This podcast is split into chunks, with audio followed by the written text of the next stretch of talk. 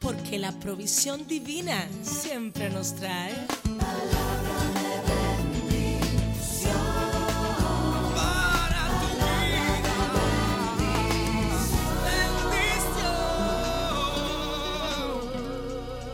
Bendiciones. Estoy aquí acompañándote este día para compartir una palabra muy especial. Mucha gente se la sabe hasta de memoria. Estoy hablándoles de Proverbios 17, 17. Es aquí donde la palabra reza, en todo tiempo ama al amigo y es como un hermano en tiempo de angustia.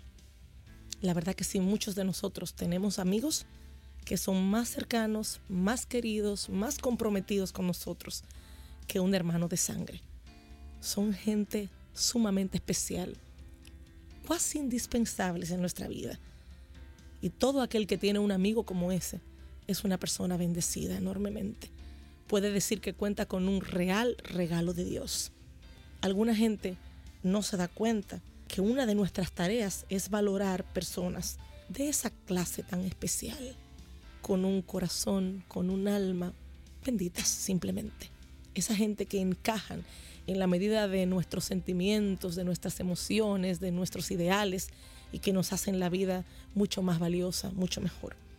Tengo el caso de un alumno que según él había terminado una obra de arte, un cuadro.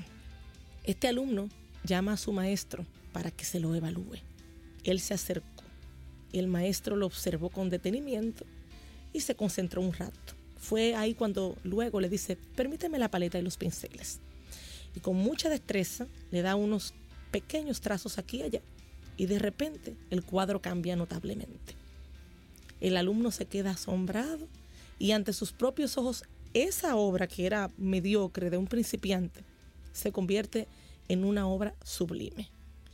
Casi con reverencia, este alumno le dice a su maestro, Maestro, ¿cómo es posible que con unos pequeños toquecitos, unos cuantos trazos, unos simples detalles, haya cambiado tanto este cuadro?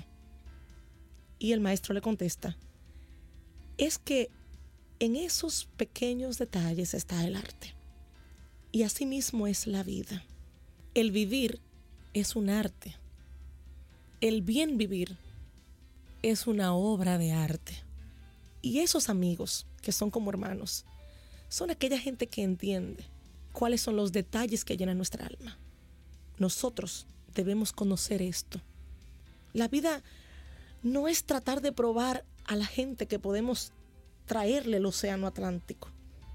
No, es estar ahí, en el momento en que las personas no pueden ni siquiera acercarse a la orilla del mar.